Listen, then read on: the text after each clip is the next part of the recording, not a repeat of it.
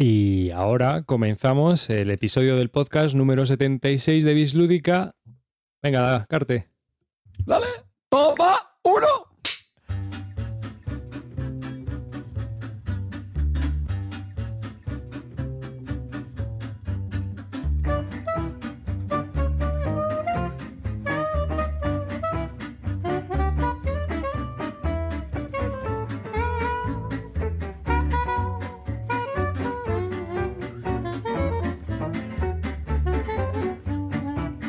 pues hola y bienvenidos a este episodio número 76 del podcast de Bislúdica, que se sigue grabando desde el 75, pero que nosotros hemos cortado pues para no publicar un audio tan largo, hacerlo más cortito y más apañado. Yo soy David Arribas, aquel que os habla, y bueno, pues conmigo tengo a Carte, aquí el primero que, que esta vez entra en antena. Muy buenas, Carte. Muy buenas, chavales. Aquí seguimos al pie del cañón. También tengo conmigo pues a Calvo.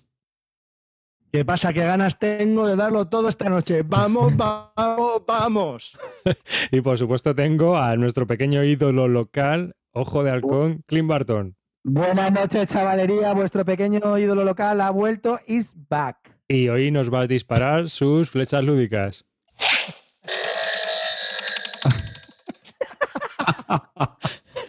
Ahí, la habéis Parece, escuchado, parece ¿no? Cupido trasnochado. La Vaya flecha de mierda. Bueno, en, el, en el, el episodio número 75 estábamos hablando de las CLBSK y de los juegos que estos fieras han estado probando, junto a Usikai de Análisis Parálisis en plan endogamia po- podcasteril, porque me parece que Pedrotti poco más, ¿no? Eh, Estuvisteis jugando con ellos. Ferris, Ferris, Ferris, Ferris. Ferris también, por supuesto, sin dormir. Y, Oye, es- más gente, ¿eh? Y Yo bueno, es que no quiero hacer ahora toda la lista larga y tendida, pero yo jugué con más gente, lo juro. sí, yo te vi con más gente. Entonces, porque yo hice una pequeña visita. Y bueno, pues Ajá. estamos aquí hablando de, de los juegos que hemos probado. Yo no, porque yo solo estuve de visita. Y bueno, pues yo sí, yo sí estoy hablando de los juegos que probé por, por otro lado. Entonces, pues nada, seguimos. ¿Quién, quién va a comentarnos el, el próximo juego? Venga. Penul. Penur. Ante, ante Penul. Pues te toca entonces, tontos, somos tres. Venga, que me arranca otra vez. ¿Cuál te ha cu- hablando de Concept. Concert. Wow. Un juego diseñado por Alain Rivelet y Gaëtan Bellanot. Lo siento por mi pronunciación francesa. Un juego que está publicado por, por Asmodee, recientemente, o sea, originalmente por Repro Production. Y es un, es un party game, pueden jugar muchos jugadores, pues, de, de 4 a 12 y unos 40 minutos de, de duración. En este party game, pues se enfrentan varios equipos y el objetivo es descubrir la palabra o concepto usando iconos que hay en el tablero de juego.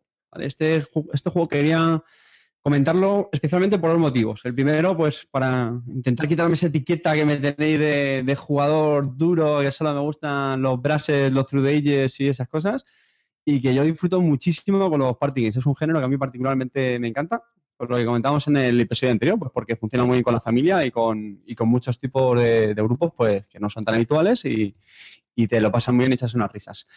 Concept es un, Modo Happy Flower. es un juego que- Exactamente, that's me. Concept es un juego que probamos en las, en las CLBSK y a mí también me gustó bastante. Junto con The Capitals, como ya comentamos, este también fue de los que más, más me gustó. ¿En qué consiste? Pues muy sencillo.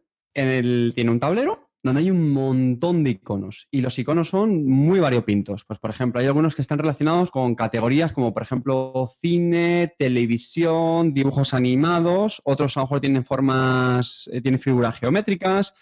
Otros hacen referencia a lo mejor al tamaño, grande, pequeño, o las dimensiones, alto. Tienen también colores, animales, mm, líquidos. Tienen un montón de iconos, ¿vale? Entonces, empieza un jugador del equipo, coge una, una tarjeta y en la tarjeta aparece una serie de palabras. Estas, estas palabras están organizadas por la dificultad. Pueden ser más, más sencillas, dificultad media o más difíciles. Entonces, pues, por ejemplo, imagina un ejemplo muy sencillo, leche. Esa persona empieza a utilizar unos toques y los pone sobre el tablero. Hay una que es el principal, pues por ejemplo, si piensa que la leche lo más importante, el concepto más importante es alimento, pues cogerá ese, ese marcador y lo pondrá en un icono que haga referencia a, a comida.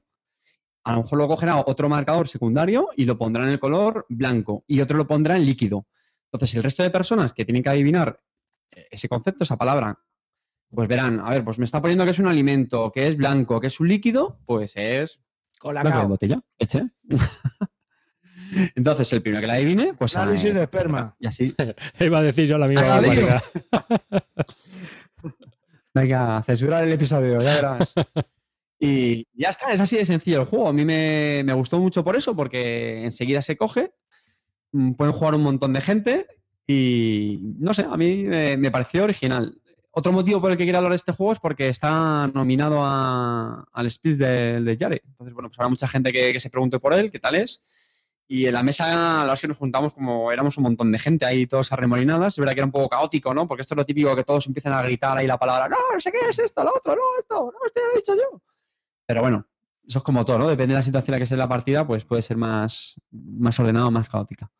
A mí, me, a mí me gustó bastante. Me parece que Clint y Calvo también estaba ahí, ¿no? En la partida. O ya os habéis, os habéis ido a dormir. Yo, primero, tengo que decir una cosa. Ese, eso, a, ese, a esa cosa que jugamos no se le puede llamar juego. Lo digo de verdad. No, eso no es un juego. Eso es un caos. Es una cosa musical Es el-. El lobby las especies, el lobby de las especies. Pero vamos a ver una cosa, no, fuera de coña, en serio. Era un tío, se supone que hay un concepto general y luego conceptos secundarios. Olvídate, en esa partida no había ni concepto general ni conceptos secundarios. La peña se limitaba a, como cuando juegas a esto de uno hace mímica y dice 50 cosas. Un chorizo rojo, em, membrillo, no sé qué, hasta que uno decía, vale, sí, ya lo has acertado. Juegazo. Vamos, eso, eh, o sea, llámame, que no sé si echarme un machicoro, un, un love letter o este, de verdad, te lo juro. Sí. ¿eh? Clint, te voy a hacer una pregunta y mucho cuidado porque te juegas tu poco prestigio que te queda. A ti tampoco te gusta el Time's Up, ¿verdad? No, a mí el Time's Up me flipa. Ese es el juego party por excelencia. Macho. me parece divertidísimo. Lo juego bastante, cuando cu- siempre que lo saco es un éxito seguro, pero eso, ese infierno de caos y de gente diciendo todo el rato lo mismo y no sé qué, no siguiendo ningún concepto, Estábamos ahí todos en plan que jugábamos todos a la vez y ya está. Pero lo que digo, porque estábamos ahí como 15 personas arremolinados que ni si sabían casi a qué equipo pertenecía cada uno y cada uno decía algo, pero ese Sí, juego. sí, o sea, no es así. No te discuto que no sea original, que no se había visto, vale, perfecto. Pero en- entre ese y el Dixit, mil veces más el Dixit. Y mira que el Dixit tampoco es que sea un juego que me llame mucho, pero que no, tío, que no, que eso no, que no, que no. Y que a mí, o sea, que es como, no sé, no, no. La- Son juegos que dices, vale, le llamamos juego, porque sí, porque, porque pone juego en la caja, ya está. A mí me pareció, no sé, bastante original. A ver, con estos parties hay una. Yo siempre me hago una pregunta. ¿Es un juego o una dinámica? O una actividad. es que, es que, es que hay veces que es ¿Somos así. alma o somos materia? No, no, me refiero, me refiero a que, a que muchas ¿Muestras o enriqueces?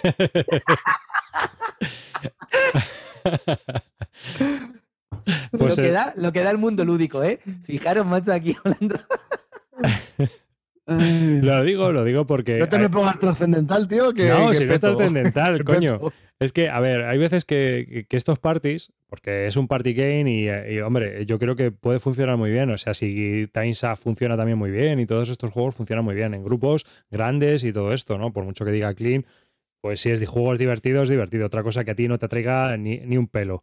Pero hay veces que, que dices, pero esto no es un juego, esto es una dinámica, como lo de adivinar películas. Adivinar películas ¿Es un juego o en realidad es una dinámica, una actividad que tú estás ahí realizando con la gente?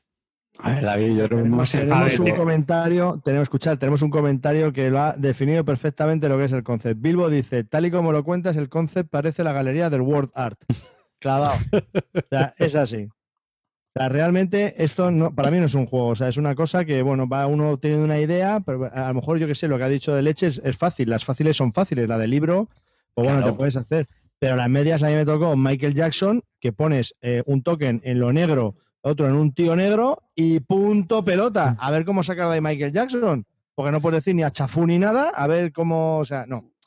Pues ahí Luego, está el- ¿Cuántas el personas pueden jugar? Tantas como se puedan estar alrededor de la mesa y puedan ver bien el tablero. 12, pues si son 20, pues 20. O sea, mientras se separen en equipos, chicos, yo no sé, a mí este no me... Jugamos otro filler que me gustó más, que fue el de Las Vegas Quiz, pero vamos, pero este a mí, desde luego, no me pareció juego en absoluto. Me pareció, pues eso, una galería de Word Art ahí, cada uno diciendo chorradas y... Me reí mucho, pero no por el juego en sí. A mí me pareció original, me pareció que funcionaba bien, por poner una pega que a lo mejor no, no es tan divertido como otros parties. Esa es una cuestión más de ingenio y de, y de ser creativo Pero claro, también es verdad, cuando uno acierta, ah, vale, Puede claro. ser una metralleta diciendo un montón de conceptos. El que más rápido tenga tal, no sé es lo de antes, Clean, pero eso es que depende cómo plantees la partida. o sea, al final Pero es, tú- que, es, es que eso está permitido. Es decir, si te pones con un No, tío que empieza a pues jugar y empieza todo el rato sí. diciendo melón Pues es amarillo, que- rojo, sandía, no sé qué, hasta que uno acierta. Pues, pues las pues se dice esto, no se puede hacer y ya está. de- no ah, sé. bueno, y otra cosa muy cachonda que ponía. El tiempo que uno estime adecuado. o sea, ni Sí, te eso es cierto. ahorras un punto de lo de de- arena, coño. Es que, es que es la leche, macho. Sí, eso es cierto. Pero bueno, Clean, pues ya ¿Te está. puedes dar a P jugando a esto? No, lo hago para reventarle el juego a Usikai que se jode que no lo pueda vender. Bueno, que sepáis que Usikai tiene un pedazo de hilo de venta después de los CLBSK. no le da la vida. Os podéis poner en contacto con él a través de Twitter o en los comentarios que estaba por Se ahí nos también quitan de las troleando. manos. Se nos quitan de las manos. Madre mía. Ay, hombre, yo, yo creo que como party game puede estar bien. A mí, yo lo estuve siguiendo porque este tipo de juegos siempre los miro para jugar cuando nos juntamos mucha familia y demás, pero el concepto del concept no, no creo que se adapte. Lo de tener que colocar, lo que ha dicho Calvo, poner Michael Jackson ahí con los abuelos, tío, eso puede ser terrible. Sí, como dice Bielbo, Michael Jackson negro, calvo, eso fue en los 80. Hombre, Michael Jackson es fácil, ¿no? Le pones en el negro, en el blanco y pones el tipo negro. ¿No? Sí, blanco, negro y gris. Joder, que es un infierno. tío, Eso no, no lo acierta ni Dios. Nah, no sé, no, no, a mí no, me- a mí no me llama que mucho. son, me echo que muchas son risas, fáciles pero- y otras son más, son más difíciles. Yo la duda que sí que me quedó es si se puede hacer un poco monótono. Porque al final, pues bueno, por allá varios, varios conceptos, varios tal, ya, no sé, te puede cansar un poco. Y pero bueno, el- también y el efecto- el- rápidos. El efecto Pictionary, el del entrenamiento, el de que te hacen una raya y ya te dice, cuando han jugado 25.000 veces, te dice el delante, ¡Ah! Eso es un carro con. Puede ser, hombre, a ver, nosotros estuvimos jugando un ratillo, tampoco mucho. Pero sí, sí que puede ser, yo creo. No, pero es un No, lo tema que de sí pasa es que eso, que hay gente que se le da muy bien este tipo de juegos y otro, pues no, no tan bien. Mm. Y no, mira. Pero eso es, yo creo es un- una cosa conceptual del, del propio party game, ¿no?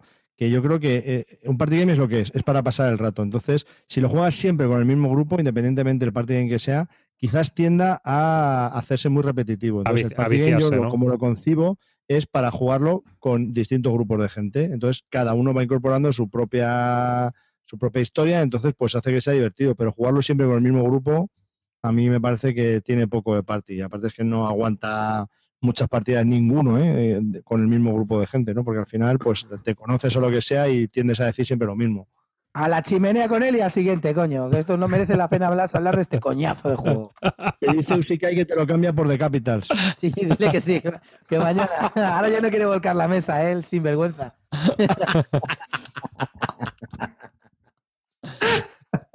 Qué sinvergüenza que es el tío, ¿eh? Pa- todo para vender el tío, míralo, ¿eh? Qué crack. Pero estoy, me estoy imaginando a la pobre Nancy cuando llegó a casa. Bueno, ¿qué, cariño? ¿Qué tal todos los juegos que te has llevado allí? Eh, no, ya los he vendido todos. ¿Pero qué me estás contando? Es que no le gustó ni uno, ¿eh? Pobrecillo. De los que llevó él. No, Yo creo que- es que sacó el Eldritch Horror, caca. Eh, el Concept, que bueno, dijo que no lo había llenado mucho, pero que bueno, que vale. ¿Cuál fue el otro que sacó? El Splendor, caca, que ahora hablaremos de él, caca. El pobre estaba desesperado. Pobre hombre. No, bueno, el no, jugamos también un estadio en el que hombre está bien. Ese era suyo también, ¿no? Me parece. Ah, bueno, verdad, sí, sí, sí. El estadio en estuvo bien, hombre. Bueno, hemos estado hablando de Concept, un juego diseñado por Alain Ribollet y Gaetan Bellauncourt y publicado por Asmodee. Es un party game eh, que dura unos 40 minutos y pues es de 4 a 12 jugadores y si alguno estáis interesado, Usikai lo vende, está ahora mismo en los comentarios o a través de Twitter os podéis poner en contacto que lo, dejará baratito. Así que bueno, vamos al siguiente juego. ¿Quién se anima ahora?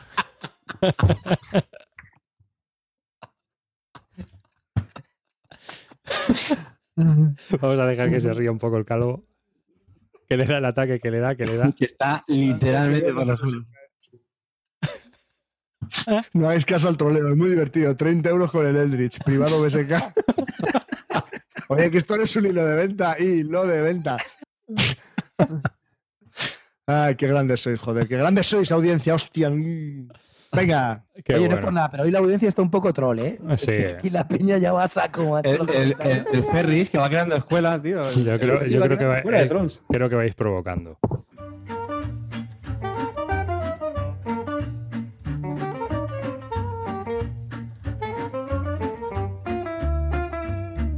Pues vamos a hablar de un cooperativo, Seventh Days of Weathersplay, o como se diga en polaco. Es un juego diseñado por Lucas Wozniak y publicado por ST Games. Es un juego de 1 a 4 jugadores y 45 minutos de duración. Eh, Seven Days of Weathersplay va de lo siguiente. Es un juego cooperativo donde los jugadores representan a los defensores del depósito militar polaco en la península de Weathersplay durante el inicio de la Segunda Guerra Mundial. Eh, como somos los defensores, pues el objetivo del juego es aguantar siete días el asalto constante de las tropas alemanas. Es un juego cooperativo que ha salido en este en 2013 y bueno, pues llamó la atención porque era un poco diferente, sus mecánicas son un poco distintas y bueno, al final no deja de ser el típico cooperativo donde entre todos tenemos que resolver el puzzle que se nos va creando.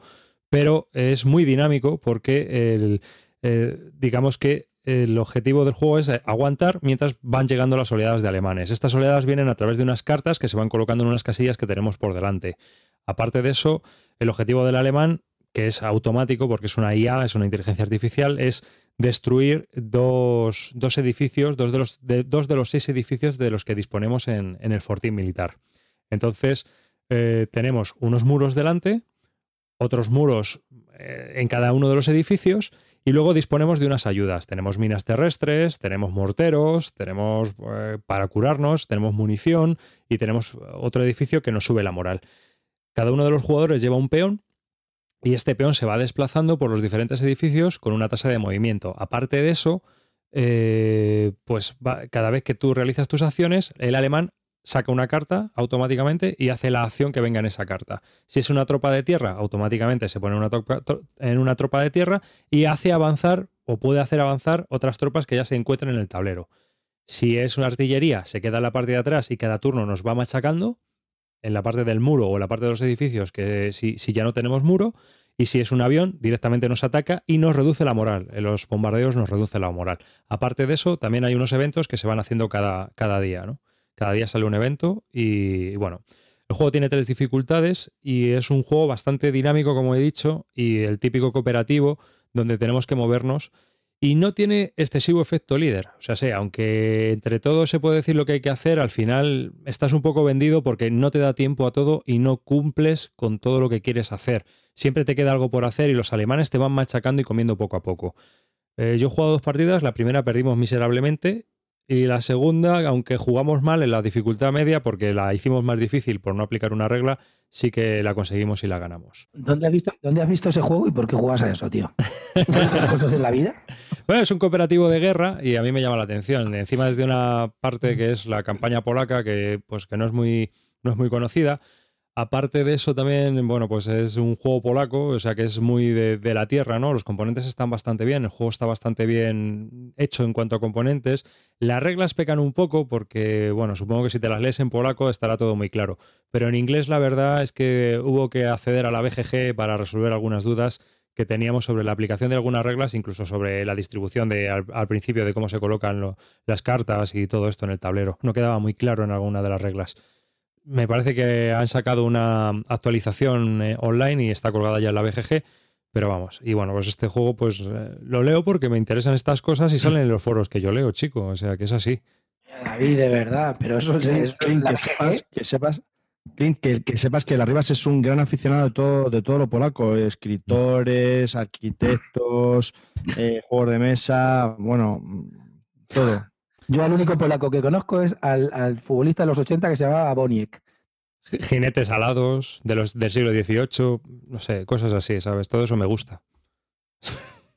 bueno, no, Bueno, en serio. Eh, dime. una pregunta seria, que esta gente no. Eh, ¿Efecto líder? El ¿Esto es un efecto- cooperativo? ¿Cómo va esto de efecto líder? A ver, yo el principal problema que le veo al juego es que eh, es muy dinámico y muy rápido. Y además que cuanta más caña te mete el juego, más rápido avanza, porque vas sacando cada vez más cartas. Si hace, sacas más cartas es que tú vas haciendo más acciones.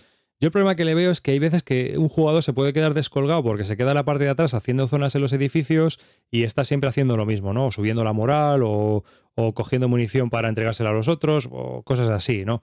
Eh, yo creo que el juego donde más luce es a dos jugadores llevando cada uno de ellos dos, dos muñecos, que así te permite hacer una acción, hacer otro jugador una acción, tú haces otra con el otro y digamos que así te puedes acompañar y compensar ¿no? las acciones y puedes ir haciendo muchas más cosas. Y en cuanto al efecto líder, yo creo que sí que tiene, yo creo que sí que tiene, pero no es muy, ya te digo que no, no es muy grande porque estás vendido. O sea, sé, el jugador va a decir lo que tiene que hacer y aún así, por otro lado, va a perder. Entonces hay gente que a lo mejor te está diciendo, no, no, mejor arregla las murallas. No, no, mira, tío, yo voy a pegar tiros a los alemanes, que es lo que hay que hacer. ¿Sabes? Porque tengo munición y ahora voy a aprovechar. O sea que, hubo discusiones de qué es lo que había que hacer. Y bueno, en eso, eso a mí me gustó. ¿no? No fue tan, tan que alguien dirigiera o que no estaba tan claro, ¿sabes? Había varias opciones y al final muchas veces le decías al jugador, macho, haz lo que quieras porque es que es que nos arrasan. O sea, hay tensión, ¿no? Llegan los alemanes y va- van avanzando y van avanzando y te van, te van atizando, dependiendo del nivel de dificultad también. ¿Cómo escala con menos jugadores? Es decir, eh, si con, menos, con más jugadores es más fácil, con menos jugadores es más difícil o... No, es escala- igual, es igual porque tú haces una acción, el juego hace una acción. Entonces, si haces cuatro, si hay cuatro jugadores, pues eh, cuando te vuelve a ti, el juego ha hecho cuatro acciones también. O sea que. O sea que después de cada acción de un jugador, el juego hace una acción. Sí. Ah, Lo que yo te digo es que yo le veo mejor a dos jugadores, porque entre los dos, digamos que pueden hacer, pueden llevar dos muñecos, y si llevas un jugador, yo el problema que le vi es que hay veces que te quedas un poco descolgado, o parte de la partida descolgado, porque a lo mejor estás haciendo misiones logísticas, ¿no? Arreglando esto, ahora voy a por la munición, ahora voy a tal, ahora voy a por cual, y es un poco monótono porque a lo mejor te estás moviendo entre dos o tres edificios. Aparte de eso, las cartas de evento añaden bastante tensión al, al puñetero juego, porque hay cartas de evento muy puñeteras, pues que, si- que hay un incendio, ya no te puedes mover por ciertos sitios del fortín durante todo ese día. O sea que está curioso y la verdad es que bastante tenso. Si te gustan los cooperativos, es para echarle un ojo, ¿eh? ¿Escritas en polaco? No, en inglés, las reglas. Vaya. Rollo, tío. Sí. No te gusta lo polaco. No me has escuchado. Sí, pero digo que no te gusta lo polaco. Si no están escritas en polaco, no te gusta. Estará en polaco, las reglas en polaco, pero vamos, yo me las leí en inglés, ¿eh? Oye, el, el tema del mantenimiento para la. Es, es muy simple. Es muy simple. No, no, no es, no es tedioso hacerlo. No. aparte, durando, ¿dura tan poquito? ¿45 minutos? Sí, ¿Qué sí, sí, sí, sí, sí, echamos dos partidas seguidas, ¿eh? Ah, bueno, Mm. Cuando, cuando juegas un cooperativo, lo más importante es la IA. ¿La IA funciona bien? La IA, la IA aquí te mete mucha presión. Porque van saliendo cartas continuamente y aquello va presionándote, pero por todos los lados. O ¿Pero sea, ¿Actúa de forma lógica o es simplemente porque te mete presión Eh, por meterte presión? la IA es muy simple, porque tú tienes, son cinco carriles, por decirlo de alguna manera, ¿no? Entonces la carta va a salir a un carril. Si ese carril está ocupado, va al siguiente, que esté libre. ¿Mm? Si esa carta no se puede colocar, va boca abajo y, te baja la moral. O sea, va, es muy simple. Y las cartas que se van colocando van avanzando y hay tres mazos. Mazo el primer día, o sea, hay un mazo fácil, por decirlo de alguna manera, luego viene el mazo medio y luego ya viene el mazo chungo, que ya son las tropas de asalto, eh, las SS, ya viene ahí de todo, ¿no? Viene gente con ametralladoras a, a meterte de tiros, a ver si asaltan de una puñetera vez el fortín. Y, ¿Y el arte gráfico son sobres? No, no, no, no. Ah, Tienes el- una foto bastante guapa que te he puesto en el Google Docs ese que compartimos y ahí puedes ver que el arte gráfico son alemanes dibujados y todo eso. ¿No te está recordando Clint a un juego? ¿A cuál? A ver, recuerda al principio cuando estabas hablando al, al, al Freedom, este que nos sacó Clint Barton el otro día en casa. ¿No te ha recordado un poco a ese? No sé, la verdad que no. Vamos, yo, yo estoy viendo el tablero y no me recuerda No. mucho a Frión, ¿eh? Tiene buena pintilla, ¿no? Así con los soldados así en madera. Son Sí. los, los son de madera, ¿no? ¿Los meeples son de madera? Sí. Pues mira, puedes vender la ajena esa que tienes del Freedom y comprarte este. Ajena del Freedom, pero tío, o sea, yo no vuelvo a jugar contigo en mi puta vida a ningún juego, macho. Si no te gusta nunca nada, vamos. Ay, si es que es más sensible. No, en serio, paso vosotros ya, tío. O sea, Freedom es un juegazo que está muy bien y la gente lo está poniendo muy bien. Y es un juego que ha salido bastante bien, muy temático. Y ya está. Tampoco es que va a ser, no va a ser el número 100 de, de la BGG, pero es un juego que está divertido y está bien. Muy difícil de ganar, pero que, y aparte te enseña cosas sobre el tema de la esclavitud y cosas de esas. No sé, ¿qué más le puede, le puede seguir a un, a un juego cooperativo? What? Bien. Este no lo sé, tiene buena pinta también. No sé si te enseñará ¿qué cosas cosa? de. ¿Cosas nazis? Y nosotros, tío, tuvimos que jugarlo mal porque fue muy fácil, tío. Y aparte me pareció un aburrimiento tremendo. Y a cuatro es un infernal, tío. El temático, el otro. Habló uno, el, el- el que no tiene criterio. El otro habló el temático, que no le gusta al final ningún temático. Porque lo, lo que estoy viendo no te gusta ninguno. Pero no lo entiende, o sea, son cosas diferentes.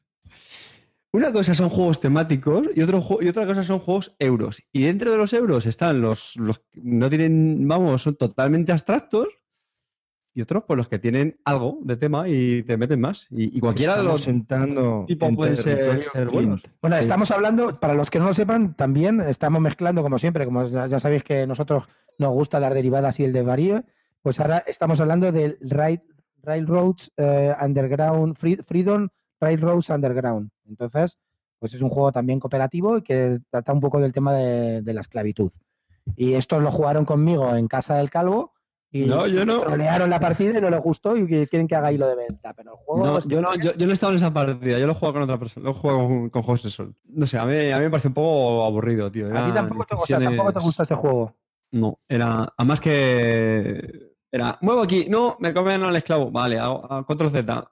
Pero me muevo aquí. Aquí, aquí también te comen. Vale, otro control Z. Ah, aquí, aquí, sí, sí, aquí, aquí, aquí puedo. Venga, siguiente. Venga.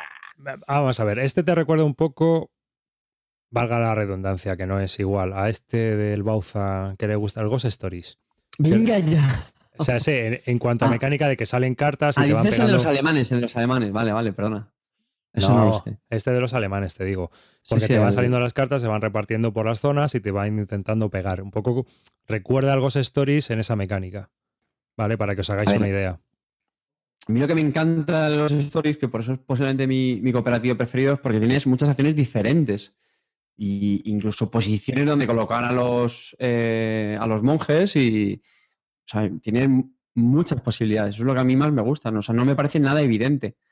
Porque la gente se queja porque se cree que simplemente tirar dados para atacar a los fantasmas y, y no. Si tiras dados, es que si confías en los dados para jugar a los stories, es que no lo has entendido. Este, este tampoco es evidente. critica. En ese sentido, este tampoco es evidente, porque tú no sabes por dónde te van a venir las tropas y tampoco al principio dónde coño vas a tener los edificios con cada una de las cosas. Te puede salir una partida más fácil porque tenga los morteros en el medio y entonces sea más fácil llegar hasta donde están los morteros, o puedes tener una partida más difícil porque tienes los morteros en un extremo y en el otro extremo tienes la munición. Entonces, siempre va a haber alguien un poco descolgado si y está intentando defender por, por una parte o la otra. Por lo demás, pues bueno, el juego a mí me gustó.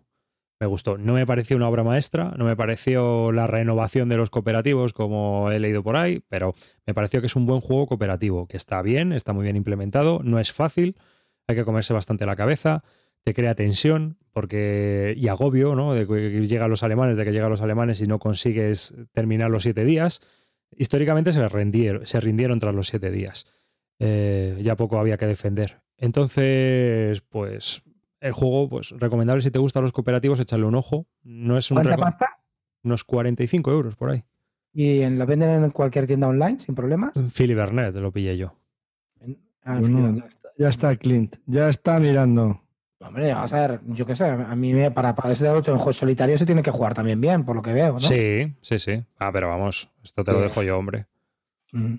Que, mm, no sé. A, a mí el problema que tengo con los solitarios que son así, estos de Tower Defense, eh, no, me, no me convence mucho porque en realidad te pasas toda la partida sufriendo. Y la verdad que estar un juego para tirarte 45 minutos o una hora y media sufriendo es un poco rollete. A ver. O sea, me pasa también con los juegos que me gustan de, de los de State of Chess, por ejemplo, de Victory Point Games. Por ejemplo, últimamente estoy jugando al Cruel Necessity o al Down at the Seas. Me gustan bastante, pero te pasas la partida sufriendo y estar ahí pensando, siempre vas limitado de acciones. Es un poco rollo también. O sea, me gusta, joder, que crecer durante la partida, desarrollarte, ¿no? Es más, es más divertido, ¿no? Para vamos a ver. Clint. Esto es un asedio. La única cosa que vas a hacer es ir para abajo. es que es un asedio. Tú, tú- sabes, después del primer beso todo va para abajo. sí, sí. ¿Tú, tú sabes de algún asedio que se hayan venido para arriba desde dentro ahí? No, ahora tenemos más munición. Sí, hombre, puedes meter algo de comida, puedes meter algo de munición. Pero chico, es lo que es. Todo el puto Hablo ejército nazi. ya no entiendo, pero que, que al- yo te hablo ya de mecánica, que no es Vale, vale. divertido estar todo el rato sufriendo. Hombre, Vamos. yo es que no sé, yo de este tipo de juegos mm, tampoco es que tenga mucho. Si tú ya tienes ahí 300 de Victory Point Games más este, este obviamente, pues yo, yo- si es más de lo mismo, chico, piénsatelo. Yo te recomiendo cualquiera de Meg no, Ryan, por que ahora siempre no me lo bien. Por ahora te lo voy a robar. Hey, Ah. Clint, Clint, yo te recomiendo cualquiera de Meg Ryan, que siempre acaban bien y lloras un poquito. Si te gusta que acaben siempre en happy ending. Y Bambi, A mí no me gusta sufrir, vete a tomar por culo, pero... Lo dice- personaje. Mr. Eurogamer, que no le gusta sufrir, sí que... Hombre, me- por lo menos merece la pena probarlo, eso sí os lo digo. ¿eh? Así que bueno. Hemos estado hablando de Seven Days of Watersplay, diseñado por Lukas Wozniak, que es su primer juego, es un chico joven, bastante joven polaco. Está publicado por ST Games y es un juego para 1 a 4 jugadores y 45 minutos de duración, un cooperativo. Vale, venga, siguiente. Atacar. ¿Qué le da ahora? Eh, yo creo que llevamos hablando de juegos así medio medios y tal. Yo creo que deberíamos de hablar de uno en condiciones. ¿No? Venga, Clint, ¿quién, tiene, quién tiene que hablar del, del Robinson Crusoe? Tú, tú, tú. No, yo no. Yo te apoyo, yo, yo te hago, yo, yo estoy detrás de ti en, la- en, en la, en la línea, es behind the lines. No, no, behind the line, ah, déjalo, anda, polaco. Ponte a hablar del que este era tuyo. Ponte a hablar del Robinson Crusoe. No, de verdad, es que yo quiero hablar del Rococó, yo he venido a hablar del Rococó. venga, venga, No, vamos pues no a... lo has puesto la lista de temas. Cíñete al guion, desgraciado. Habla del. Qué pesados, tío, venga. Venga, comienzo yo. Robinson Crusoe, Aventuras en la Isla Maldita, diseñado por Ignacy Trevichet y publicado por Zetaman Games. Y bueno, no sabemos, oh sorpresa, quién lo publicará en español. Todavía no se sabe nada, al 95% que decía el Ignacy que estaba. Es un juego de 1 a 4 jugadores y 2 horas de duración. ¿Quién creéis vosotros que lo va a publicar? Chan, chan. Yo diría que más que Oca, pero no estoy seguro. Bueno, no creo, porque si no ya lo hubieran anunciado, porque están anunciando todo lo que van a publicar. Pues a lo mejor una editorial nueva. no Suda quien lo publique, pero por Dios que lo publiquen en castellano. Desde Ya. luego, quien lo vaya a publicar lo está haciendo para el culo, porque desde luego se están luciendo. O sea, En Gabinete Lúdico. No, ¿por? Bueno, vamos a ello. ¿Pero por qué dices eso? Pues porque la gente lo está esperando como agua de mayo. Ah, no tío, pero esto es el como negocio todo, por lo que se ve y al final, pues no sé, es que me parece tan ridículo. Seguramente, a ver, yo, yo- yo no lo sé, no tengo ni idea quién lo va a editar, pero es que me hace gracia estas cosas, es que seguramente no dependa de ellos, tío. Mira, yo después de escuchar podcast donde se hablan conversaciones de editores y todas estas cosas, mi conclusión es que este sector mm, pues se cuecen muchas habas y hay muchas decisiones que no dependen de uno mismo. Entonces tiene que ser complicado, tío. Si tú mandas mails a gente que no te responde, o qué sé, rollos de derechos o cualquier historia, traducciones, gente que no entrega sus trabajos en fecha, pues tiene que ser complicado. Entonces, no sé, ya, ya de primera, no, es que el que va a editar esto. Quiero decirte está que para mí, cagando. para mí Ah, la, editorial que lo vaya a hacer, o primero, el polaco ha metido la gamba porque dijo en la BGG que estaba el 95% de posibilidades de que sea ah. español hace cinco meses, ese 95%, ¿dónde está? ¿Quién ha hecho, quién ha hecho ese análisis? Sí, a eso, ¿Te mira, el polaco yo lo sigo Escucha, escucha. El polaco yo lo sigo poco, tío, pero tengo una sensación de que este tío vende que te cagas, que tiene un marketing cojonudo el tío este, macho. O sea, y le sigo poco, pero mi sensación es este. Oh, ya está el 90. Eso se llama crear hype, tío. Y porque este tío haya dicho que el 95% ya está hecho, pues, no sé, que, que dé más datos. No solamente... Eso se llama crear expectativas, tío. Y vender. Eso se llama vender. Y lo hace muy bien, tío. Porque este pavo lo peta. Juego que saca, lo peta. Va a ser Gabinete Lúdico, te lo digo. Hablemos. Sí. Gabinete lúdico, no me jodas. No, lo digo por trolear. Bueno, eh, ¿de qué va Robinson Crusoe? Robinson Crusoe, pues eso, somos náufragos en una isla desierta que debemos sobrevivir y que nuestro objetivo es ser rescatados, ¿no? Simple y llanamente. A partir de ahí, pues hay unas mecánicas y, bueno, pues hubo una polémica con náufragos que todo el mundo, todo Dios casi debe de conocer y que no vamos a repetir aquí porque ya ha pasado tiempo y yo creo que ya cada juego es independiente. Entonces, pues nada, venga, Calvo, comenta que tenías ganas. Bueno, pues aunque este es uno que te debería de comentar Clint, pero como es así, pues nada, se pone a llorar y punto pelota, coge a Mini y se enfurruña con ella, pues nada. Que, pues bueno, sí, es de, de uno a cuatro jugadores, eh, podemos, eh, cada uno coge un personaje de los que vienen, que puede ser tanto masculino o femenino, por cada lado del, del tablero individual, pues viene uno u otro con unas habilidades. Y bueno, pues hay varios escenarios, no sé si son cinco los que hay en eh, la caja original más otros cuantos, dos o tres que han hecho, pues tanto seguidores del juego como el propio eh, autor, pues han hecho otros aparte. Y bueno, lo que me gusta de estos escenarios es que son totalmente, el objetivo es totalmente distinto de uno a otro. Nosotros jugamos no el, el introductorio, sino el tercero, me parece, que era que había que, que había que, ¿qué es lo que había que hacer, Clint? Había que construir unas cruces en la isla para exorcizar los Espíritus malignos que se adueñaban de ella. Con una niebla. Pues entonces, pa- para ello necesitas eh, hacer unas cruces, que necesitas unos materiales y bueno, pues tienes que ir explorando la isla para ir encontrando esos sitios donde pueden estar esos materiales y luego construirlos. Entonces, pues bueno, eh, la, la- la IA que tiene el, el propio juego es bastante buena porque te va pidiendo en algunos momentos carta de un mazo, carta de otro, en el que pueden ser, eh, pues hay, hay, una- hay un mazo de animales en los que los puedes cazar, lo que pasa es que, bueno, pues necesitas tener una serie de nivel de armas, otros, otros mazos te indican qué te pasa si buscas unos materiales, si exploras por aquí, si haces tal cosa. Bueno, te van pidiendo una serie de cartas y aparte de los eventos propios de cada turno. Y bueno, la verdad es que se hace muy dinámico. Es, es como un juego temático, te va contando una historia, muy narrativo, pero con cubitos y con tirando dados. La verdad es que es una mecánica muy curiosa. A mí me ha enganchado desde el primer momento y, y para mí es un must have, o sea, es un lo tengo que tener sí o sí, pero ya. Entonces, por favor, me da igual si es gabinete lúdico más que Oca o, o Famil Juegos, me da exactamente igual, pero que lo saquen ya, por Dios. Y ahora, cosas. Eh, negativas. El setup es infernal. Tienes varios mazos de cartas, hay muchísimas cartas y cada escenario es totalmente distinto y eso es infernal. Otro problema que tiene, la cantidad de facts, de dudas que han salido respecto a, la interacción de una carta con otra. eh, de esto, es un, hay, que, hay que hacerse una casi carrera para saber toda- todas las facts que han salido e intentar entenderlas todas. Eso es un poco, un poco brutal, ¿no? Aparte que decían que el libro de reglas no estaba muy bien explicado, pero es cierto que en este tipo de juegos No, el libro de Eh, reglas con- en realidad está bien explicado, ¿eh? Lo único que pasa es que el lo problema es que eso, la interacción entre todas las cartas, pues hace que tengan eh, se generen muchas dudas, entonces pues hay que explicarlas en un manual más grande que el propio libro de reglas aparte. Y exceptuando estos dos eh, pequeños inconvenientes, yo creo que el juego en sí es un pelotazo absoluto y, y bueno, me, me- me encanta, me, me- me encanta, me pareció, vamos, me llenó desde el primer momento, yo ya iba con las expectativas muy altas, no me decepcionó nada, me gustó mucho, terminamos el escenario al límite, casi petamos. Bueno, y la verdad terminamos que- el escenario al límite, es relativo. Había dudas ahí también de si ganamos y no ganamos, porque era el último. Ganamos, ganamos. Ganamos. Bueno, me acuerdo Sergio buscando como loco diciendo, "Pa- Calvo, por favor, busca algo que digas que hemos ganado. No que nada quería, porque en el último, porque nosotros continuamos el turno hasta el final y en el turno del fin, en el final, en este turno, completamos a mitad del turno el objetivo del, del escenario y, y seguimos el turno hasta el final pensando que había que terminar el, el turno y en el turno nos mataron. Entonces buscamos en el libro de reglas y efectivamente ponía que en cuanto se cumpliera el objetivo, pues ganabas, pero bueno, un poco ahí sobre, sobre el límite. A mí me el juego, me pareció brutal y sí es, neces- es necesario tener una copia en español. El- Hay mucho texto y es necesario tener en castellano. No, para mí, desde luego, es un gran acierto que lo quieran editar en, en castellano. De hecho, está en una en muy buena posición en la BGG. Ahora mismo no recuerdo en qué posición está, pero está muy el alto. y- 13, que me parece Pues- brutal. El 13.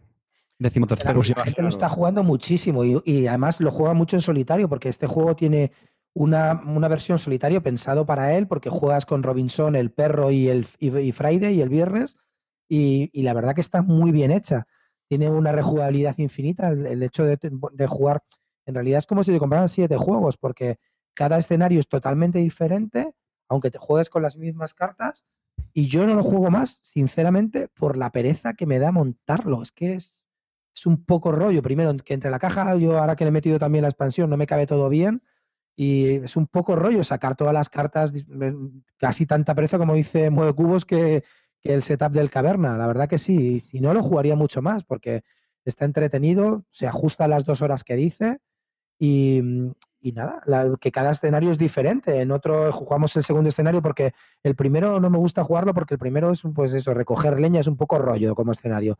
Este tenía más, más chicha, era más divertido y no sé, y cada uno no tiene efecto líder porque cada uno, entre todos decidimos lo que hacemos y no hay ninguno que decida más ni, ni, ni nada y, y la verdad que no, no lo pasamos bastante bien.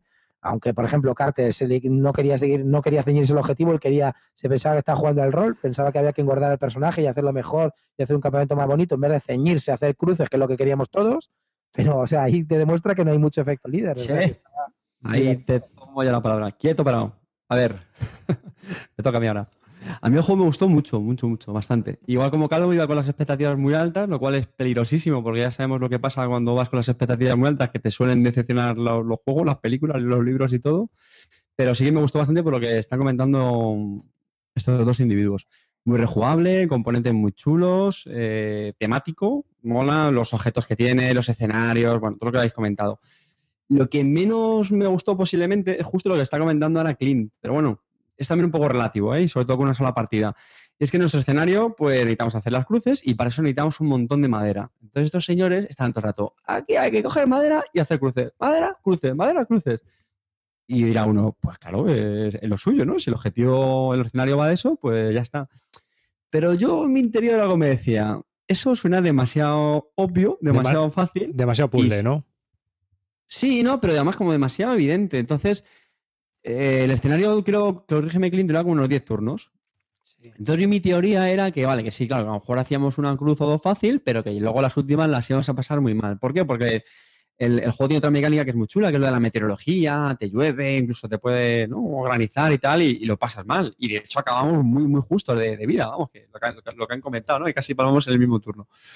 Entonces yo estaba convencido que o hacíamos más infraestructura en el campamento, hacer la tienda, hacer empalizada, cazar más, o, o es que ni en broma íbamos a sobrevivir. Porque al No final el teníamos juego- comida, era uno de los problemas que no había comida por Sí. ninguno. No, no, es que no hacíamos, lo único que hacíamos era coger madera y eh, explorar, coger madera, explorar y ya cuando se las Porque cruces. con la madera se hacían las cruces, que es lo que hace Que para sí, pasar. que el- sí, que sí, que sí, sí, al final la estrategia esa funcionó, pero yo me quedé un poco con la cosilla de decir, joder, al final el juego mola un montón porque te ofrece un montón de opciones. A mí lo que personalmente me gusta en este tipo de juegos es decir, pues te puedes ir a cazar, te puedes ir a, recolectar cosas, puedes tenemos un montón de objetos disponibles y al final pues prácticamente, qué sé, hicimos uno o dos.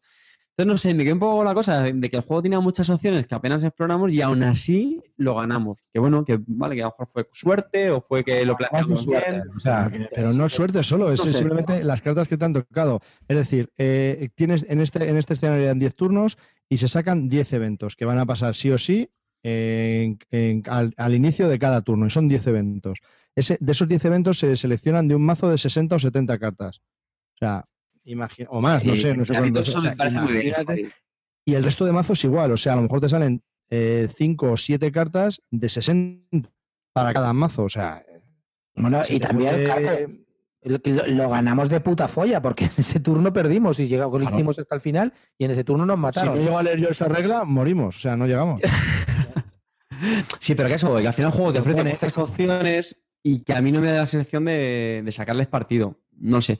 Tampoco digo que tengas que usarlas sí o sí, pero bueno, no sé. Eh, lo de los dados, que lo habéis comentado muy de pasada, a mí me gustó muchísimo y es que de las diferentes acciones, ¿no? Pues explorar tal, no las haces sin más. No es un juego de colocación de trabajadores, pongo aquí mi, mi náufrago y ya hace la acción, sino la gracia es que tiras tres dados, ¿no? Si no lo recuerdo. Uno te dice si la acción la consigues o no. Otro, si te ha pasado algo, si has tenido un accidente. Y otra es pues un- como un evento aleatorio, ¿no? O algo así. Entonces, eh, para mí eso me encantó porque le da mucha, mucha emoción. O sea, es lo que os digo. No es simplemente, nada, como hay que coger madera, pues venga, o hay que cazar, pues ya está. Sino que te pueden pasar cosas muy diferentes. Que te salga una bestia, eh, no sé, un evento que luego te va a salir más adelante en la partida. Muy chulo eso. Espera, pero en relación a lo que dice Carte, esto es muy importante. Cada personaje tiene como dos tokens, que son dos acciones para hacer por turno, ¿vale? Entonces, puedes poner un token a realizar una acción, por lo cual tirarías los tres dados estos. Pero si pones dos tokens, no tiras los dados y haces la acción sí o sí. Entonces, claro, el hecho de gastar los dos tokens de, de tu personaje para realizar la acción, pues a lo mejor es, a lo mejor es necesario también arriesgarse y tirar los dados a ver si te sale o no, por el hecho de tener otra acción en otra parte del tablero. Pues eso, esa- esa- eso también es muy interesante. Anécdota, No, anécdota que os gusta tanto. más. Anécdota que os gusta tanto, de estas cosillas así que contamos de rollo. Tiramos cinco acciones, nos colocamos, cada uno de nosotros arriesgándonos para hacer, intentar hacer cuatro cruces en esa ronda, ¿vale? Esta Manitas, manitas Usikai, eh, el- el- con los dados, conocido como que ese se va a Las Vegas y, y pierde todo su patrimonio. No saca ni un 6 el tío. Eh, De los cuatro veces, de los cuatro intentos que hicimos sin hacer una cruz, los cuatro fallados. Manitas Usikai, no te, no te pierdas al calvo tirando dados también, que tiene otras manitas así que son manazas, Y nada, de los cuatro, cuatro fallamos. ¿Y tu mano qué? También tiraste, ¿no? ¿no? Cabrón. Yo, por- yo porque me contagiaste y la mala suerte. Si yo soy un tío Ah, claro, afortunado claro. con los dados. Preguntas, preguntas. El, Arriba, arriba. ¿El juego es muy puzzle? Es decir, es, hay que optimizar una situación como lo que estáis diciendo, hay que hacer las cruces y entonces ahí, espérate, ve tú pie para acá, tú ve para allá, a ver cómo resolvemos el sudoku. Sí, sí, sí. Hombre, un poco tiene, sí. Pero a mí me gustó eso, pero no, pero es lo que te digo, que es que. mm, Bueno, no es- bueno, pues pongo no- aquí y no cojo la estoy- madera. Como yo tengo la David, madera, entonces no, hago no, esto, no, hago no, esto, no, no. no estoy diciendo que sea malo, te estoy diciendo que si es una de las No, ya, ya, características ya, como cooperativo. Que Pero tiene. tienes esa incertidumbre de los dados, que a mí me pareció buenísima. No, la incertidumbre de los dados no solamente de carte, de los dados y de las cartas. Es decir, Sí, sí, sí. mucho sí, sí, sudoku sí, que sí. tengas, si tú haces los movimientos correctos y las cartas te salen es. chungas, olvídate de. Mira, Olvídate del justo la anécdota que acaba de contar Clint. Teníamos ya un montón de madera y dijimos, bueno, pues ahora ya toca hacer cruces. Joder, se pusieron como cuatro tíos para hacer las cruces y es que no salió ni una. Y nos quedamos con una cara de, de balonazo, como dice Usika y Nancy, que fue buenísimo. No sé, a mí eso, a mí eso me parece buenísimo en el juego. O sea, que no es para nada matemático de me cojo las dos maderas y las transformo en no sé qué. ¿Le consideráis Arriba. temático? Espera, espera, espera, pero es por lo que he explicado yo, porque decidimos, en vez de poner dos tokens para asegurar hacer la cruz, poner solo un token del jugador. Entonces, claro, es. tienes que tirar dados. Entonces, ¿qué pasa? Que la tirada de dado, pues puede que la hagas, puede que no. Entonces, fueron de cuatro tiradas, cuatro no es.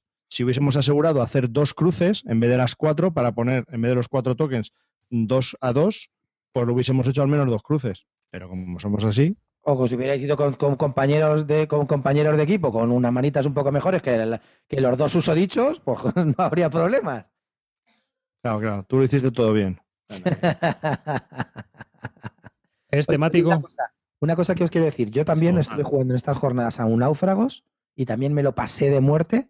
Temática muy parecida, sobre todo por el rollo. Bueno, tampoco es que en el náufrago la temática es la misma: jungla, eh, animales que aparecen, cosas así, ¿no? Y lo- los dos juegos pueden convivir perfectamente, perfectísimamente en la, en la ludoteca. De verdad, ¿eh? No Total. tienen nada que ver las experiencias de juego y para mí los dos son dos juegazos. No, no, no son excluyentes, ¿eh? No son para nada excluyentes. Y me parecieron el Náufragos que jugué también muy divertido y el que jugué con vosotros al Robinson también me lo pasé como un enano. O sea, muy bien, ¿eh?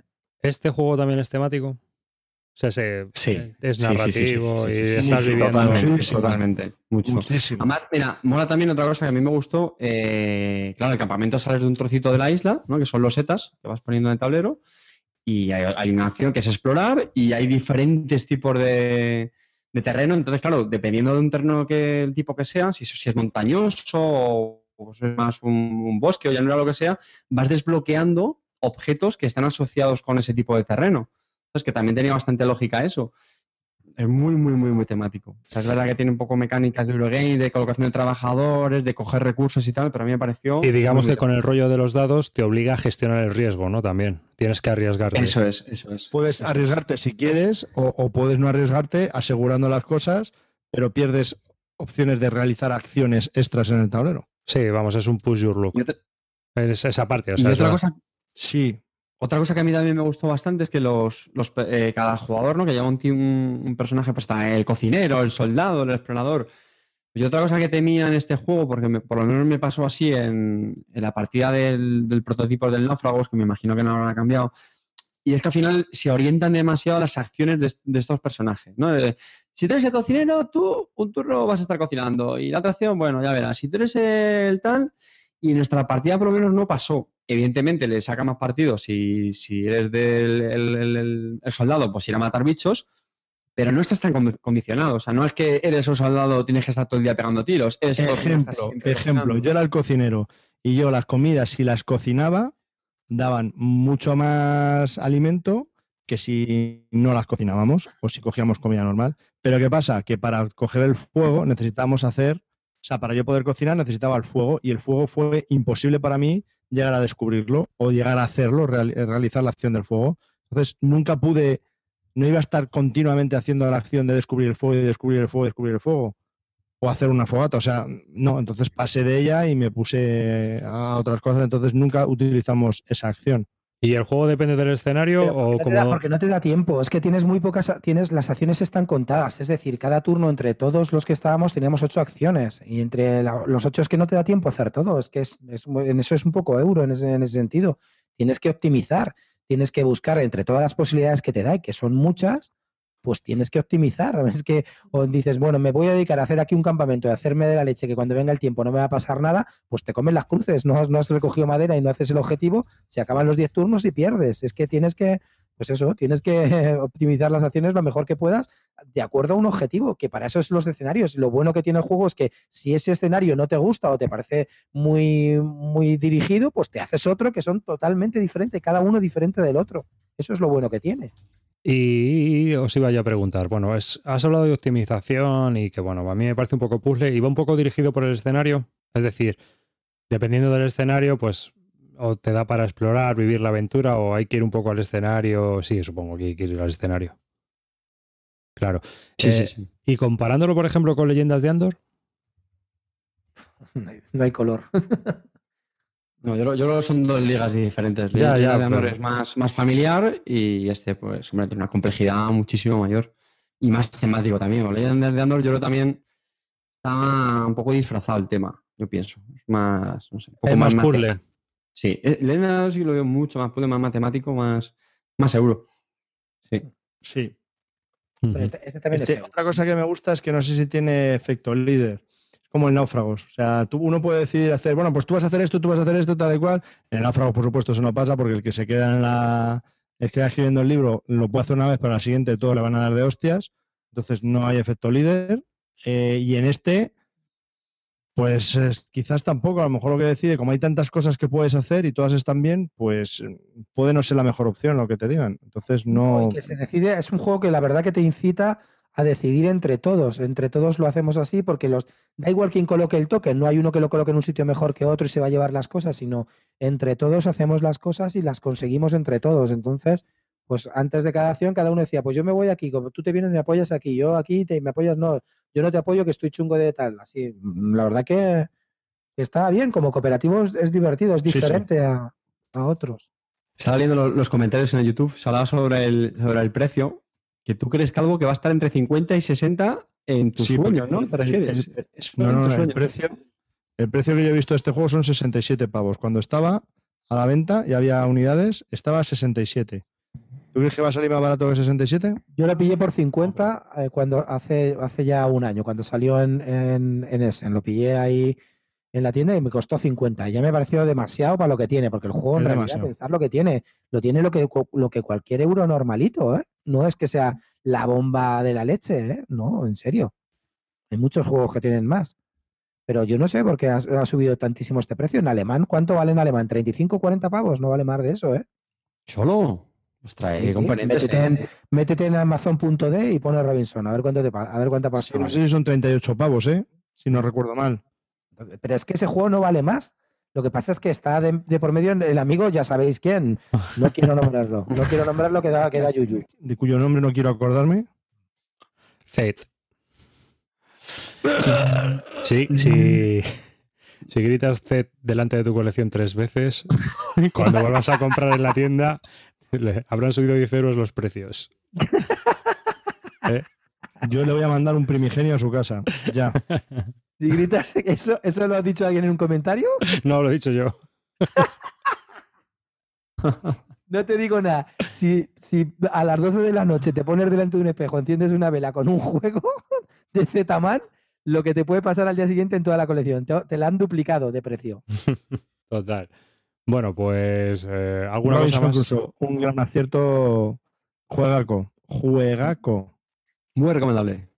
Sí. El, el único problema que sí que es verdad es que el juego en sí no es difícil de jugar, es un juego facilillo de jugar. El problema para mí es que mm, cada carta es interpretable y cada acción, cada acción es interpretable y a veces un poco lioso.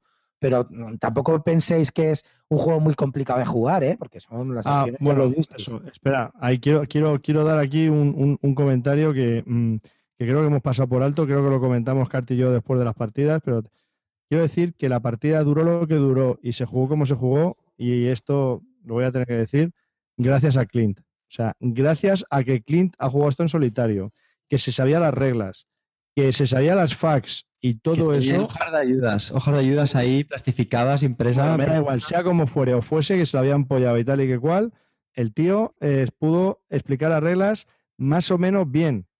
Porque claro, al ser un escenario aparte, pues claro, tiene unas reglas particulares, entonces, pues bueno, ahí se trabó un poco porque mm, por eso, por lo que está diciendo, que al tener tanta interacción uno con otro, pues no quedaba claro más ese setup, pero vamos, si esto lo coges de- desde cero, petas. Sea, petas. Así que es decir, si esto lo cojo yo, empezamos. No, sí, sí, perdona, si esto lo cojo yo, desde luego no lo saco a un grupo de juego hasta que no lo juego en solitario 10 veces. Porque es, lo veo un poquito complicado, ¿eh? Sí, tienes que, darle, tienes que darle vida, sí. Por cierto, el juego en alemán, 34 pavos, ¿eh? ¿Ves? Claro, caja, caja cuadrada, tipo Catán, 34 pavos. Si es que no vale más. 37. Es que eso es lo que vale este juego, tío. Todo lo demás que nos cuenten es mentira. En serio. De verdad que no, ¿eh? Si lo ponen a 34 en español, me compro dos copias, no te digo más. Y a 45, Pues. Si te lo pues ponen a creo que no va 45, bajar de 60. Yo creo que no va a bajar de 60. de- te depende, No hombre. despistas, coño, no despistas. Depende. Y luego nos escuchan, que esto lo escuchan cientos y miles de personas. Luego lo escuchan las editoriales y lo ponen a 60. ¡Mua! Bueno, hemos estado hablando de eh, Robinson Crusoe, Aventuras en la Isla Maldita, diseñado por Ignacy Trevichet y publicado por Zetaman Games y o quién sabe en español. Eh, pues es un juego de 1 a 4 jugadores y 2 horas de duración. Se puede conseguir en inglés carísimo y en alemán muy barato. Si podéis. Bueno, y ahora de qué queréis hablar. Venga, a ver. Yo quiero que Clint hable del otro pepinazo para mí de la CLBSK. ¿Cuál? Qué cabrón que eres. La resistencia. No, es verdad, ¿eh? De la resistencia a balón. Estoy flipado con ese juego. Flipado. Pero ahora una cosa, ¿lo estás diciendo en serio? Te lo juro. Pero si te fuiste, la- no quisiste jugar la segunda partida, desgraciado. Porque me, me produce eh, excitación anal. O sea, me produce un estrés tal, tal. Es que no sé cómo. No sé cómo Que te hinchó la próstata, ¿no? me- impresionante, pero me parece un estudio sociológico espectacular. Espectacular. Bueno, venga, vamos a presentarlo y hablamos del tema, ¿vale? Si Venga. os parece. Eh, la resistencia a balón, diseñado por Don Skrike y publicado por Edge. Es un juego de 5 a 10 jugadores y media hora de duración. Y bueno, este fue reseñado por Usikai y Nancy en Análisis Parálisis hace poco, yo creo, porque lo escuché también. En este Sí. juego, las fuerzas del bien y del mal se enfrentan por el control del futuro de la civilización. Arturo representa el futuro de la Britania, pero oculto entre sus guerreros se encuentra Mordred y sus esbirros. Menores en número, pero que pueden destruir el próspero futuro de Britania. ¡Hala! Seguir ¿Lo explicas vosotros. tú, Clint? ¿O lo explico yo? Vamos a ver, yo tengo que decir, jugué a, a, cuatro partidas, dos al Avalon y dos a la resistencia normal, ¿vale? Eh, y para mí, aunque siempre me estuve, estuve troleando todas las partidas y tal, me lo pasé bien, ¿eh? O sea, el juego está, me lo paso bien. Pero sí que tengo que decir una cosa, para mí ese juego está roto, aunque ellos, mm, eh, eh, había expertísimos como Hydra, que también jugamos con él, o Calvo Espósito, o, o el propio Usikai, que dice que llevan más de 100 partidas y que ni de coña y tal, pero para mí siempre en las cuatro partidas fue siempre lo mismo. Os digo, esta secuencia. Primera. Pero explica de qué va, desgraciado, y luego nos haces tu es que sabéis que lo explico. Explícalo tú, desgraciado. Vale, lo explico yo. Vamos a ver, esto es como sigue. Imaginaos que somos seis personas, ¿vale? Por ejemplo, vamos a jugar. Entonces se reparten seis roles, uno a cada uno. Cuatro van a ser buenos y dos van a ser malos. O si somos ocho, pues cinco buenos y tres malos, ¿vale? Entonces, me toca a mí y yo tengo mi rol, ¿vale? Y elijo, ah, tenemos que hacer cinco misiones. Al final, si en las cinco misiones salen tres, mm, salen tres misiones exosas, ganan los buenos. Si salen fracasos, ganan los malos. ¿Y cómo va? Pues ya está. Me toca a mí. Yo decido al principio para la primera misión que vayan tres y digo a tres personas que vayan a la misión. Todos votamos si queremos que esas tres personas vayan a la misión o no. ¿Vale? Se vota si la misión, si todos decidimos, la mayoría que salen que sí, esos tres votarán ocultamente si quieren que la misión tenga un éxito o sea un fracaso. Que sale exitosa, no puede haber nadie en esas tres votaciones que diga fracaso. Con un voto en fracaso, hay un fracaso en la misión. Hasta aquí todo es muy sencillo, ya está, vale.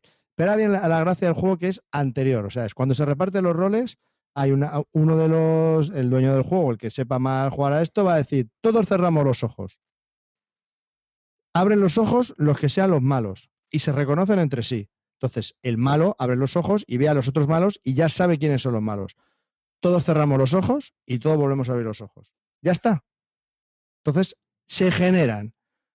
Empiezas a hablar. Bueno, pues yo voy a mandar a este a este. ¿Por qué?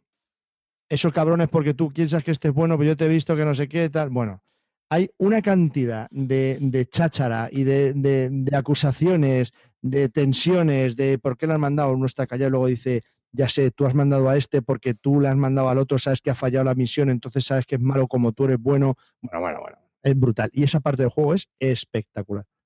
Espectacular, Calvo. Me parece increíble. tío. Calvo, ¿tú cueces o enriqueces? ¿A qué huelen las nubes? ¿Pero por qué? ¿Que he dicho mal? No, sé. porque Increíble. Es- un La juego- es increíble. es un juego, una dinámica. Pero qué necesidad hay de estos, de estos eh, estériles debates. ¿Tú Es te lo pasaste dinámica. bien? Entonces, las, Sí. Sí, mucho. me- me entonces, la segunda partida decidí quedarme fuera porque iban a entrar dos nuevos. Entonces, quería observar cómo era sociológicamente ver esas dos personas, cómo se integraban en el grupo. Claro, al principio no tenían ni puta idea, estaban callados. Pero a la segunda o tercera ronda, que ya veían cómo era el tema, ya empezaban a acusar a otros, a hablar, a meterse en el juego, a gritarse unos a los, otros. O sea, es un juego que lo pillas muy rápido y te tienes que sentir totalmente implicado, porque si eres bueno, lo que quieres es que salgan las misiones y delatar a los malos, y si eres malo, echar la mierda hacia, los, hacia el resto de cualquier manera para que nunca te consideren el malo, te mandan a la misión y la petes. Ejemplo, a mí me mandaron a una misión con tres buenos y yo que era el malo. Si- y, y- todos dudaban de mí. Si yo votaba la misión en negativo, o sea, si la fa- fallaba, sabían que iba a ser yo y no me iban a mandar a ninguna misión. Pero si yo votaba que sí y los otros buenos, o sea, que iba a favor de la misión y los otros buenos también la iban a votar a favor, la, se iban a llevar un punto los buenos. Y no era plan. Entonces tuve que montarme una triquiñona enorme para uno de los que iba en la misión conmigo, decir que era un cabrón perro judío, le, le puse verde a caer de un burro, todos, "Ay, pues sí, pues no sé qué, ya les tenía todos convencidos, hasta que el desgraciado de Calvo Expósito dice, espera un momento, tú no será que entonces ya me empezó a comer la, la, la pinza, Y confesaste. Conf- te, te- te echaste a llorar y confesaste. no, no me eché a llorar. carta dijo, soy un malo, me, me arrepiento y me voy a la cama a dormir. Entonces, al final, votamos, en- entonces cuando empezó, voté mal, claro, o sea, voté en contra, en fallar la misión, y en cuanto que se dio la vuelta, porque claro, se barajan y no sabe, sabe quién ha puesto qué carta. Entonces, cuando se dio la carta del malo, dije, ¿veis? Os lo dije, era ese, que menudo cabrón, lo sabía que la iba a petar, ¿os lo he dicho o no lo he dicho? Hasta que uno empezó a decir, yo creo que no, ¿eh? Yo creo, este tipo de, de- de historias que yo a las que no estoy acostumbrado, pues me producen mucho estrés, pero me parece muy buen juego, o estudio, no sabría cómo Está decirlo. roto, tío. Me pareció, Está me pareció A muy ver, curioso. ¿por qué está roto? Es un Pero fenómeno siempre lo mismo, tío. siempre- o este sea, juego. cuatro partidas y las cuatro lo mismo. Vamos a ver, he de reconocer que Avalon es mejor que la Resistencia, ¿vale? Mucho mejor. Porque Avalon te permite trolear el juego, porque los malos, los buenos es muy, muy, muy difícil que ganen. Aparte que cuando te toca bueno no te lo pasas igual de bien que cuando eres malo, eso está más claro, es un poco rollo, pero, pero es muy difícil que ganen. Entonces, ¿qué ha pasado con el Avalon? Que te tiene cosas para ayudar a los buenos. Te aparece un nuevo personaje que se llama Merlín, que él es el que sabe quiénes son los malos, eh, abre los ojos y los, y los malos tienen Espera, espera, espera, espera. Te digo cómo va la secuencia con Merlin. Os digo cómo va la secuencia con Merlin. Se imponen dos, dos personajes nuevos. Uno de los, de los buenos es Merlin y uno de los malos es Mordred, que es un asesino. Entonces, se cierran los ojos. Los, los malos abren los ojos y se identifican entre sí. Cierran todos los ojos. Los malos levantan un pulgar y Merlín abre los ojos. El Merlín sabe quiénes son los malos. Todos cierran los ojos y todos abren los ojos. Entonces, el objetivo de Merlín es civilinamente interceder para que sean, sa- salgan a la luz los malos. Pero al final de la partida, el asesino mata a una persona. Si el que mata es Merlín, gana el solo la partida. Entonces, claro, eh, Merlín no puede ser mm, tan evidente porque si no van a perder los buenos. Entonces es todavía más complicado todo. O sea, brutal. brutal. pero y que además cual- cualquiera puede decir que es Merlín e intentar convencer a Eso lo los dijo demás. Clint de en un momento que yo me quedé loco, digo, este está gilipollas. Dice, venga, yo soy Merlin, me da igual, ya lo digo, Claro. soy Merlin. Yo creo que esto... te-". Entonces, claro, yo digo, pero, está gilipollas, ¿qué dice? Hasta que me di cuenta dos horas después que no. O sea, a mí el juego, yo me lo pasé bien. La, la verdad que se lo tengo que agradecer a Usikai, que lo trajo la copia y tal, pero me lo pasé mucho mejor con el, si no le vendas. Porque efectivamente, es que no, los malos, la peña, la peña experta, como Calvo, Expósito y tal, ellos dicen que no, que ellos quieren jugar la resistencia pura y duro, a cara de perro y sin más.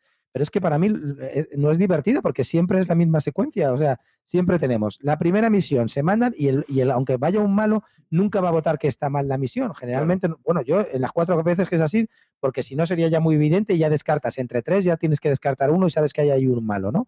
Entonces, Bueno, pues la primera siempre es a favor de los buenos. Las dos siguientes, parecía, yo parecía Uribarri en el Festival de Eurovisión. Yo eh, cada, cada votación se la cantaba a usted, le decía, ¿ves cómo está roto? Y se la cantaba ya lo que iba a salir. En la siguiente, eh, las, son dos para, para los malos. La, cuarta, que en, la que hay que sacar dos, por lo menos para, para, que, no, para que no ganen los, los malos, tienes que sacar dos votos en contra. En esa siempre la ganan los buenos y en la quinta se decide y siempre ganan los malos. Es que siempre es así. En las cuatro partidas que he tenido es así. Luego dice Usikai que cuando me fui a dormir justo ganaron los buenos. Bueno, ya o sea, la casualidad del siglo, pero vamos, que no, que el, el, la secuencia siempre, siempre es así. Que luego está el troleo de cada uno, pero es que partes de una premisa básica. En los tres primeros que van de viaje van de cachondeo, porque es que no, o sea, no puedes partir de ninguna verdad ahí, no sabes quién va, es, que es que no, o sea, no partes sobre ninguna certeza. Y aparte de, pues que el, primer viaje todo el mundo votará que salga. Claro, para que no sospeche nadie de, ninguno de los tres.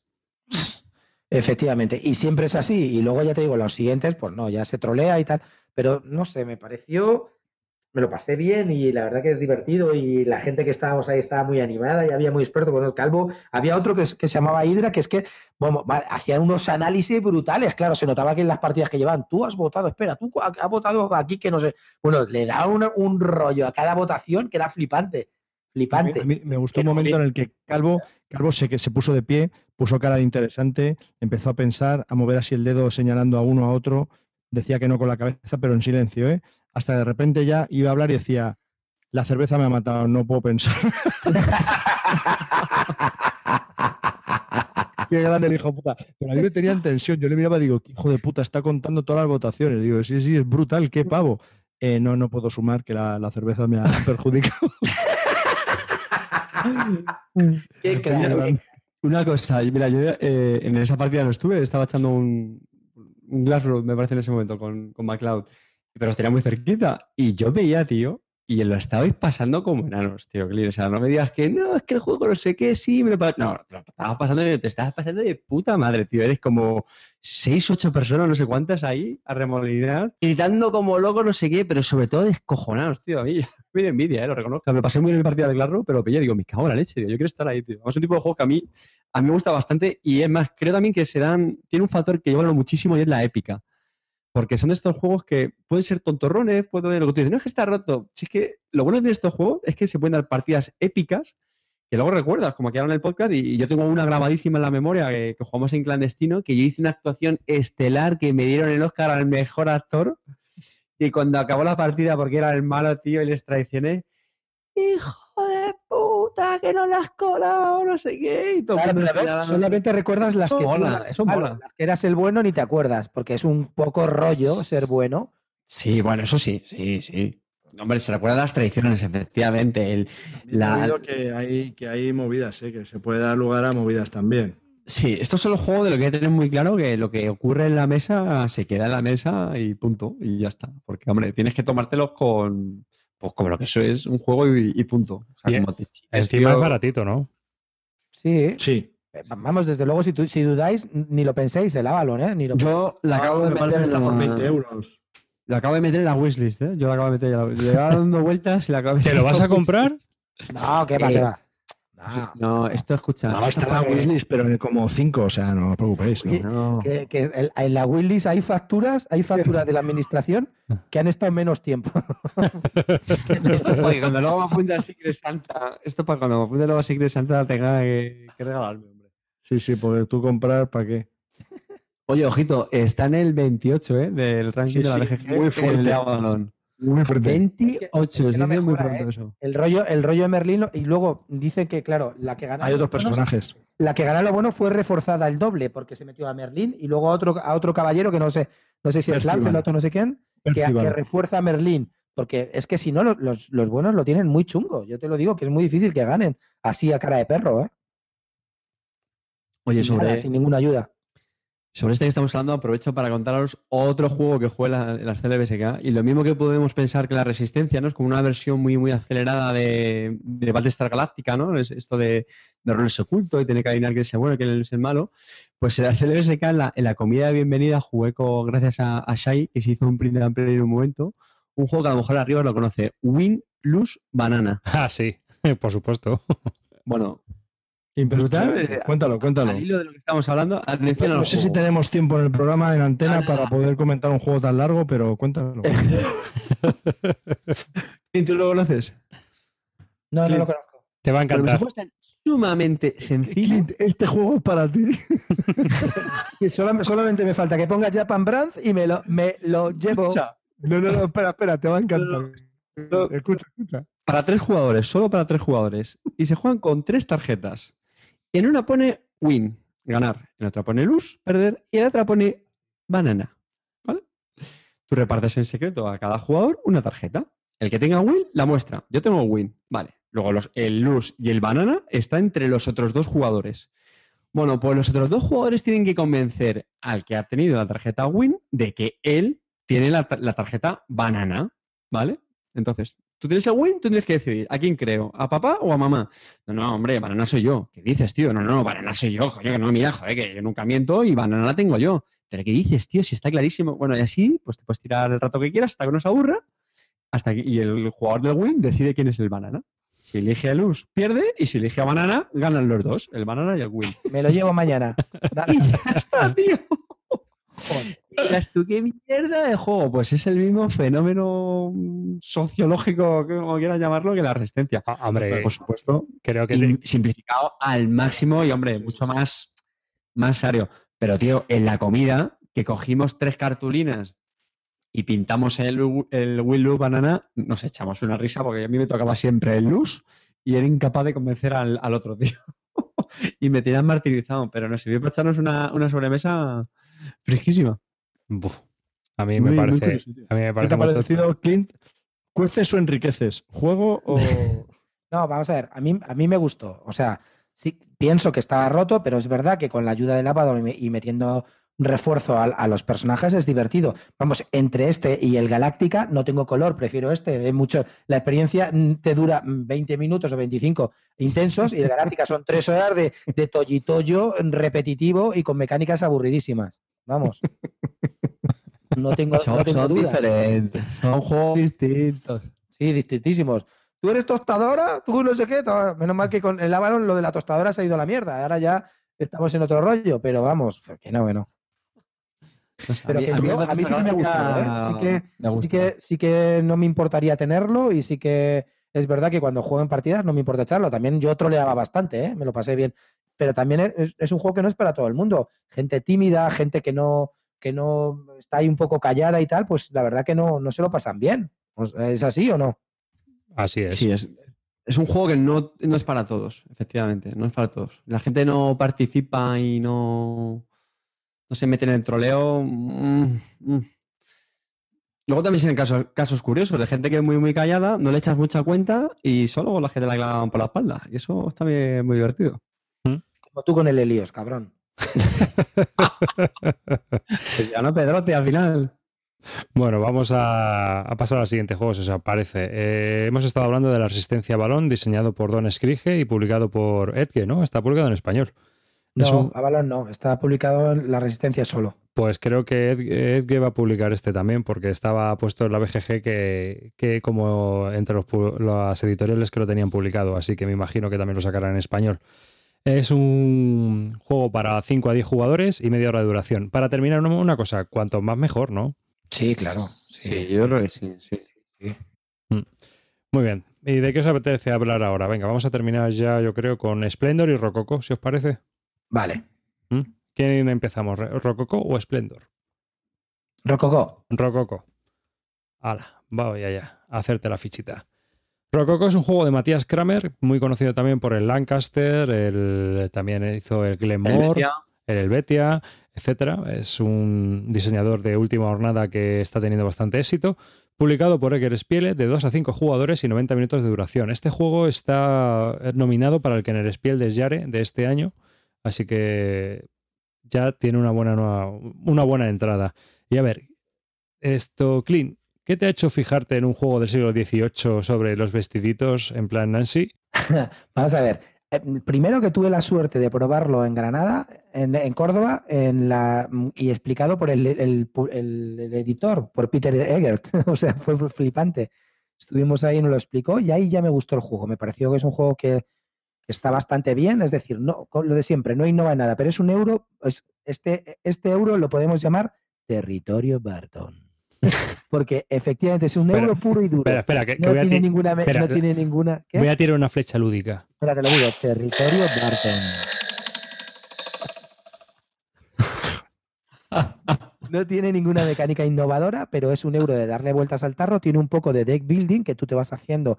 eh, tienes como un sastre, un eh, bueno, el, sastre, el, el aprendiz y el, primer oficial que están en tu taller y tú tienes que ir a comprar telas y luego hacer los vestidos y dentro de los vestidos los alquilas para que vayan al baile y se colocan en, un determinada, en unas determinadas habitaciones. Entonces, mezcla un poco la mecánica del, deck building que tú puedes ir mejorando tus cartas de sastre, de primer oficial y de aprendiz, que te van dando más cosas a lo largo de las rondas. Y aparte de eso, tienes que hacer un poco de set collection con las, las telas que compras y luego esas telas las conviertes en trajes y las metes en el tablero para hacer mayorías. Con lo cual mezcla estas tres mecánicas bastante bien y las mezcla muy divertidas, muy temático. El problema que tiene, y por ejemplo, yo creo que lo quería publicar eh, Ludonova, pero dice que no se atrevían a publicarlo por el tema. Y es verdad, hay mucha gente que es muy reacia al rollo de ser modistos y comprar trajes. A mí me parece una chorrada, pero el juego en eso está bien integrado porque la verdad que el tema lo lleva bien, pero claro, la gente es muy, pues no sé, muy friki. Si hubiera sido de irte a meterte en el dungeon, comprarte una armadura para no sé qué, pues la gente estaría reventándolo porque el juego está muy bien. Es un juego entretenidísimo, que, eh, muy merecido para el, Kenner Spiel este, ojalá y lo gane, porque entre el Concordia y él, pues los dos están muy bien, no sé por cuál de los dos decirme, la verdad que me gustan los dos y estoy muy contento que hayan sido nominados. Y este juego, la verdad que me encuentro, cada vez que lo juego, me lo paso muy bien. El otro día lo jugué con otros cuatro compañeros en cuando jugamos los domingos y a los cuatro les gustó. Es un juego que mm, en, en un cierto punto me recuerda fresco, en cierto punto lo de las telas, lo de ir co- consiguiendo tal. Y la verdad que, que sí, que, que me gusta bastante y cada vez que lo juego lo disfruto. Evidentemente, si eres un friki de los temas y piensas que es poco de nenes ser modisto y comprar telas, no es lo tuyo, no vas a jugar. Pero es, es muy divertido, muy recomendable, ¿eh? 100%, jugarlo, chavales. Hombre, es que es de la corte de Luis XVI y toda esa época, ¿no? De Dabuten. ¿Tú sabías que a Luis XVI le vestían de niña de pequeño? Hay unos, hay unos cuadros preciosos de vestido de, de drag Como queen. Macarte. Vestido de drag queen, total. La época de la razón. Pero, hombre, es que yo realmente, a ver, estás comparando una época en la cual, pues, el tema del rococó, la moda, el snifar rape y todo, y llevar peluca, pues, tío, a la peña le mola más hacerlo en la batalla. Sinceramente. O sea, es preferible matar franceses en el Canadá que vestirte de, marico- de drag queen en, el- en Francia la corte de Luis XVI, no sé. Ah, pero bueno, que quiero decirte, mecánicamente el juego está muy, muy bien, Muy muy, integrado. muy bien, muy bien. O sea, hay, hay gente que dice, este juego está pegado, ¿vale? Si me hablas de, del Helios, el juego está pegado. Eso sí que es un abstracto. Este no, este, este de verdad que tiene tema, está bien conseguido, eh, las acciones tienen sentido, muy, muy, muy integrado, que a mí ya sabéis que el tema me la pela, pero si, si acompaña, mejor, ¿por qué no? Mucho mejor que jugar un abstracto, ¿no? Eh, Clint. ¿Qué? Hombre, que perdóname que sea tan Pepito Grillo, pero un poco, poco sí, pero hombre, es que lo del Ellis es exageradísimo, pero tampoco en este es una integración temática al rococó brutal, tío. Joder, vamos a ver, tú vas ahí, coges, o, sea, el- me refiero, tú hay ciertas acciones que puede- solamente puede hacer el sastre principal, ciertos vestidos, los otros no puede hacer el primer oficial. Tienes que ir a comprar telas, las telas las conviertes en trajes, los trajes luego los llevas y los colocas en el, en el baile, está bien. A mí la parte que más me chirría, eso, bueno, ¿vale? Efectivamente, está ahí bien, lo de cogemos telas y luego con telas hacemos vestido bien. Pero la parte de esa, tengo un vestido y la coloco en una de las diferentes plantas del edificio, que es el tablero, aquí, allá, en esta sala o en la otra, esa es la que a mí, que eso supuestamente temáticamente, imagino, porque los expondrán ante los cortesanos o algo así, no lo sé. Porque a mí como no me lo los alquilan. Temáticamente pone que están alquilados. ¿Ves? Eh, es- pero a mí es un poco la rabia que me da estos juegos, tío. Yo, yo lo jugué en la CLBSK, me lo explicaron. Y la rabia que me da es que cuando te explican estos juegos, y se lo decía antes a, a Calvo, es que es, bueno, pues esto va de que tú es un deck building, tú coges cartas, aquí pillas telas, telas haces trajes y los trajes los pones aquí. Ya, ya está. Y no, no te da no, un Puntos de poco de victoria. flavor temático. Sí, ya está. Y oye, al final de la partida, esto te da 7, esto te da 14 y ya está. Ajá, vale. Y en este te digo que tiene un poco de tema precisamente por lo que has dicho, por lo de los trajes y las telas, bueno. Pero, por ejemplo, lo de la parte de poner los vestidos en, en las plantas de los edificios, eso me parece infumable, temáticamente.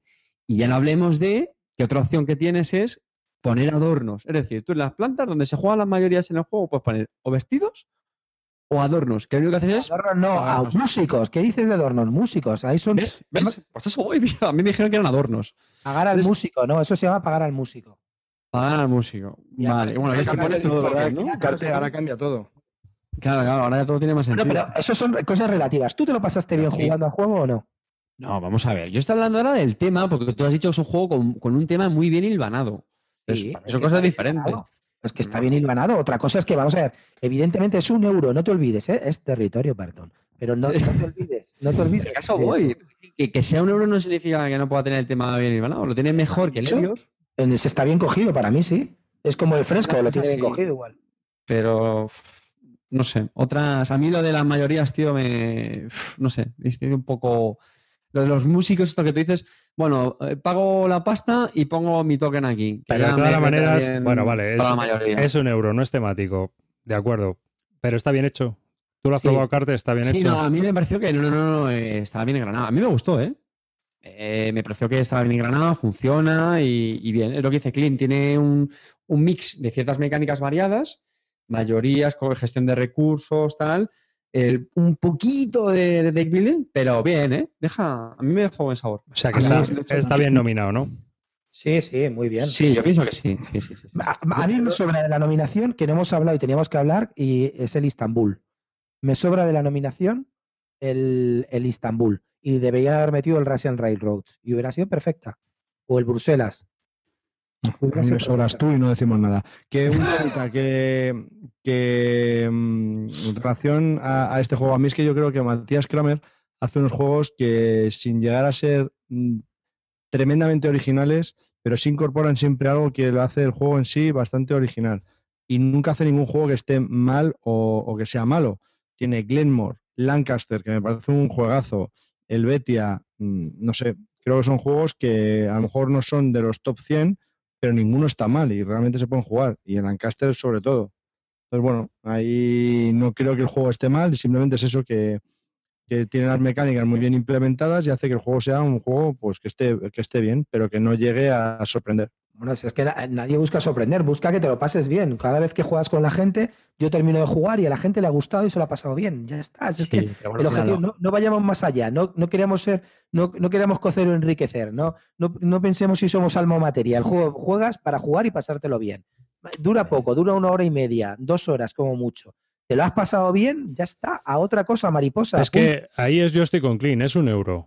Es como el Coal Baron, el este, el de, el de Kramer. es, es un juego que es un euro, está pegado, pero todo lo que tiene, hasta la fabricación de- del ascensor de las minas y todo eso, pues es temático en ese sentido. El juego está bien hilvanado y es recomendable para un público familiar o, cuando quieres jugar algo sencillo. Pues es algo que yo pregunto, ¿sabes? Porque ya sabemos que es un euro y el tema va a estar pegadísimo. Dice, dice Netes que la idea original del juego era abrir tumbas. No sé si la verdad. Yo no sé si está troleando o no, pero es que me lo creería perfectamente. Podría ser, ¿no? Podría ser. Por eso mismo, o sea, que, que puede ser así. Pues, pues nada, hemos estado hablando de eh, Rococó, territorio Barton.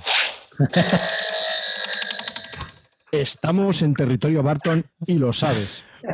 Un juego de Matías Kramer publicado por Spiele de 2 a 5 jugadores y 90 minutos de duración. Y bueno, pues eh, ya para terminar este podcast, estábamos comentando aquí en el chat, eh, Calvo y yo, hablar un poco del Splendor, que hemos probado los dos, como ya hablamos también en el 74, me parece.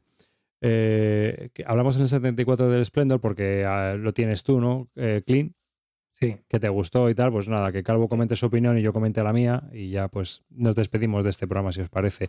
Splendor, si eso, queréis hacemos un poquito de, de fichita. Es un juego diseñado por Mar André y publicado por Asmodee de 2 a 4 jugadores y media horita de duración. Está mm, nominado para Juego del Año. El Spiel de. Para mí es un juego que es- son mecánicas totalmente conocidas, no, no descubre nada. Es un juego tan sencillo que a su vez es, es original. Pero es el típico juego que cuando lo juegas dices, joder, qué chorrada de juego, ¿por qué no se me ha ocurrido a mí? Bueno, pues te jode, no lo has hecho y ya está. Entonces, este autor novel pues ha decidido hacer este juego y bueno, pues la verdad que se, se juega bien, se juega rápido, pero te deja heladísimo. O sea, te quedas igual, va pasando los turnos, vas cogiendo cartas, vas haciendo puntos, luego coges más puntos de victoria, se llegan a 15, fuera la partida, ya está. Es muy solitario, ¿verdad? Pasó sin pena ni gloria. Es muy solitario, no hay interacción con nadie. la- haciendo tu- La tu interacción es que te y quiten las cartas que vas jugando, que ya es está, alguna carta. punto. Pero sale otra que te puede ser incluso mejor o, o- o similar. Tampoco sí, es el- muy, muy grave. El tema de las cartas hay mucho azar, sí. A mí me pasó. me- bueno, está. me Lo pareció. único, eso sí, que hay cinco o seis personajes arriba del todo, que se colocan arriba del todo, que son los que más puntos de victoria te van a dar y esas cartas no se reponen. Es decir, cuando alguien consigue las condiciones para llevarse, para influenciar y llevarse ese personaje, ese personaje desaparece, pasa a formar parte de la, de la reserva de un jugador y se suma sus puntos de victoria para la, para la suma de puntos de victoria final. Ya está. Entonces, sí, cuando, cada vez cuantos menos quedan, pues hace un poco efecto el juego este de mm, el bazar de Sid, de Sid Saxon, que tú estás eh, preparándote para conseguir eh, un personaje y necesitas tres rubíes, tres platinos y tres esmeraldas, y cuando ya lo tienes, uno en el turno anterior, el que va antes de ti en la mano, te lo quita. Y entonces tú con esas piedras que tenías, pues te las comes. Así de claro. Entonces, Sí, a mí me Bueno. mucho al bazar en, en cuanto a dinámica. Me pareció que recordaba ese tipo de movimiento. Y el juego me parece que está muy bien hecho. Como juego me gustó, pero es que opino como tú, no me transmitió nada, me dejó frío, frío y no me, no me dijo, oh, que... O sea, es- está muy bien hecho, creo que está muy bien hilvanado todas sus mecánicas, está, es alucinante, pero me pareció un abstracto con un tema pegadísimo donde vas a tu bola y muy solitario. ¿Que jugaría otra vez? Sí, hubo un momento en la partida en que yo pensé que, que, que Feld estaba pasando por detrás o en algún. No, porque no cerca. puntuabas por mil cosas. No, no, Fel no tiene nada que ver ahí. No, no, no. No, no, pero es que era- me dejó muy frío, o sea, tenía mucho frío. Era como si Feld pasase un manto por, por mi. Pero cabeza, vamos a ver, ¿no? eh, ahora fuera de coña, estamos hablando de Machicoro, de todos estos juegos. Pues yo prefiero jugar a este juego que al Machicoro, así de claro, te lo digo. Sí, es que nos importa un huevo lo que digas, o sea, que sí, me parece bien, sí, que, que muy bien, que pues muy bien, Clint, pues, no sé, y yo prefiero estar en la cama ya que estar oyéndote a ti, pero nadie dice, no, es igual, Clint, son cosas que pasan. Sí o no, en, en ese sentido, hombre. Ya, lo que pasa es que, mira, tú por ejemplo juegas una resistencia a balón y lo que dice David, te acuerdas de la partida, de cuando fuiste malo, de no sé qué, de no sé cuántos, pero juegas a un Splendor y parece que has jugado una partida al solitario, tío, de, de- o al Buscaminas. ¿Cuántas, partidas, siento de esta ¿cuántas partida- partidas épicas recuerdas tú al Buscaminas? Pero es yo- territorio Barton. No, este no. lo que más, Este- lo que más me este- fastidia, lo que más me fastidia del Splendor que jugamos es que eh, con la copia que jugamos era también de Usikai. y lo de venta. Y lo de venta. Oye, perdonad la cuña, tío, pero tenéis que ver la portada del Rococó de Ludonova, tío. Que está en los comentarios Nos la ha mandado, nos la ha mandado Usikai. Es un trolaco, ya la he visto. Será troll, será troletel, tío. La pondremos en, en- Esa, esa, esa, eh, la pondremos en la lista de temas para que la gente la vea. La voy a descargar ahora mismito que no se me pase. Bueno, entonces, ¿me, me compro el Splendor o no me lo compro? ¿En qué quedamos? Que no, que no me aclaro. A ver, Cómpraselo a Usikai. Mira, es un, es un tipo de juegos que, que va muy bien con el. Además, con el Spiel de Jared, yo que creo que casa muy bien, porque es un juego. eh, no sé, a mí me recuerda en ese sentido de. mm, me he quedado como estaba del Quirkel, que en, en mi familia les encanta, ¿sabes? Pues este tipo de juegos yo creo que a gente no jugona les encanta, porque como se está montando su chiringuito en solitario ahí a su rollo, a su bola, nadie les, nadie les molesta, pues está bien, ¿sabes? La interacción que hay, ese, ese puteillo que tienen ahí, me has quitado la carta, ay, qué malote, ¿sabes? Pues mm, yo creo que, le- que- es muy buen candidato para el Spiel de Jare, ¿eh? O sea, yo es un juego que regalaría, pero que no me compraría. Me pareció muy bien hecho, me pareció un juego correctísimamente trabajado, medido hasta el milímetro, pero no me transmitió ninguna sensación de decir, "Uf, qué, qué pasada. No es que estaba en, otra, estaba en otra mesa haciendo Que- creo que hay juegos de esa duración que me parecen mucho más interesantes y mucho más divertidos. Cualquiera de dados de estos, pues a lo mejor te parece más divertido que, que esto, que está bien, ¿eh? este puzzle este, de optimización. Pero vamos, fíjate, no hemos, no hemos hablado ni del tema, ¿no? Que era. Es, es un rollo de gemas renacentistas, eres un mercader y toda este, esta historia. Pero como Spiel des Jahres, a mí me parece que está bien conseguido. ¿Mm? Sí, clásico para esto. Bueno, pues nada, hasta aquí este episodio número 76 del podcast de Bislúdica y esta grabación en directo donde hemos realizado los dos podcasts seguidos. Eh, muchas gracias por aguantarnos, más que por escucharnos, porque madre mía, hoy sobre todo la primera parte ha sido muy gallinera. Eh, y bueno, pues un saludo y gracias por estar ahí. Se despide Cartesius, un abrazo para todos y muchísimas gracias por, por escucharnos. Saludo. Bueno, pues m- muchas gracias por estar, sobre todo por comentar. La- habéis estado estupendamente troleando toda la, toda la sesión, habéis aguantado las dos sesiones. Muchísimas gracias por la gente que nos sigue en directo y también para la gente que nos escucha el podcast. Y nada, nos despedimos y hasta el próximo episodio. Que, que me dejan a mí el último y ahora ya que- a quien doy las gracias. A mi madre y a mi familia por, por lo bien que me han, no sé, que no me queda a- a dar a nadie más las gracias. Bueno, a todos los que han comentado. Muchas gracias chicos, sois los mejores, no me canso y nos oímos en un próximo programa que lo haremos pronto, pronto.